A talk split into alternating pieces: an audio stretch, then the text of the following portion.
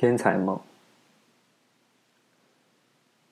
我是一个古怪的人，从小被视为天才。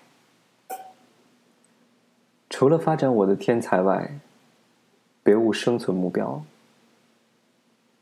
然而，当童年的狂想逐渐褪色的时候，我发现，我除了天才的梦之外，无所有。所有的，只是天才的怪癖缺点。世人原谅瓦格涅的疏狂，可是他们不会原谅我。加上一点美国式的宣传，也许我会被誉为神童。我三岁时能背诵唐诗，我还记得摇摇摆摆的立在一个满清遗老的藤椅前，诵吟“商女不知亡国恨，隔江犹唱后庭花”。眼看着他的泪珠滚下来。七岁时，我写了。第一部小说，一个家庭悲剧。遇到笔画复杂的字，我常常跑去问厨子怎样写。第二部小说是关于一个失恋自杀的女郎。我母亲批评说，如果她要自杀，绝不会从上海乘火车。到西湖去自溺，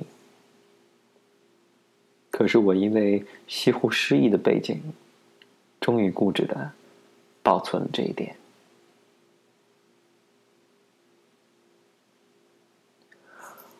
我仅有的课外读物是《西游记》与少量的童话，但我的思想并不为他们所束缚。八岁那年。尝试过一篇类似乌托邦的小说，题名《快乐村》。快乐村人是一好战的高原民族，因克服苗人有功，蒙中国皇帝特许，免征赋税，并予以自治权，所以快乐村是一个与外界。隔绝的大家庭，自耕自织，保存着部落时代的活泼文化。我特地将半达练习本缝在一起，预期一本洋洋大作。然而不久，我就对这个伟大的题材失去了兴趣。现在，我仍旧保存着我所绘的插画多帧。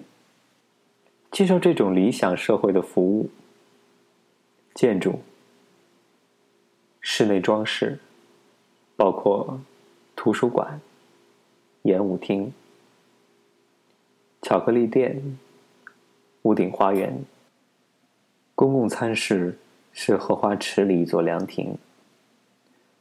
我不记得那里有没有电影院与社会主义。虽然缺少这两样文明产物。他们似乎也过得很好。九岁时，我踟蹰着，不知道应当选择音乐或美术做我终身的事业。看了一张描写穷困的画家的影片后，我哭了一场，决定做一个钢琴家，在富丽堂皇的音乐厅里演奏。对于色彩、音符、字眼。我极为敏感。当我弹奏钢琴时，我想象那八个音符有不同的个性，穿戴了鲜艳的衣帽，携手舞蹈。我学写文章，爱用色彩浓厚、音韵铿锵的字眼，如“朱辉”“黄昏”“晚妙 ”“splendor” （melancholy），因此常犯了堆砌的毛病。直到现在，我仍然爱看《聊斋志异》与俗气的巴黎时装报告，便是为了这种有吸引力的字眼。在学校里，我得到自由发展，我的自信心日益坚强。直到我十六岁，我母亲从法国回来，将她魁违多年的孩子研究了一下。我懊悔从前小心的看护你的伤寒病。他告诉我，我宁愿看你死，不愿你活着，使你自己处处受苦的。我发现我不会削苹果。经过艰苦的努力，我才学会补袜子。我怕上理发店，怕见客，怕给裁缝试衣裳。许多人尝试教我织绒线，可是没有一个成功。在一间房里住了两年，问我电铃在哪儿，我还茫然。我天天乘黄包车上医院打针，接连三个月，仍然不认识那条路。总而言之，在现实的社会里，我等于一个废物。我母亲给我两年的时间学习适应环境，她教我煮饭，用肥皂粉洗衣服，练习行路的姿势，看人的眼色。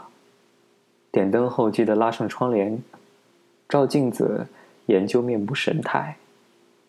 如果没有幽默天才，千万别说笑话。在待人接物的常识方面。我写了惊人的语本。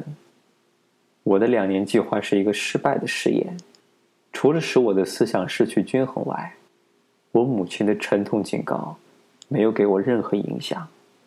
生活的艺术有一部分，我不是不能领略。我懂得怎么看七月巧云，听苏格兰冰吹 bagpipe，享受微风中的藤椅，吃盐水花生，欣赏雨夜的霓虹灯。从双层公共汽车上伸出手，在树巅的绿叶，在没有人与人交接的场合，我充满了生命的欢悦。可是我一生不能克服这种妖孽性的小烦恼。生命是一袭华美的袍，爬满了虱子。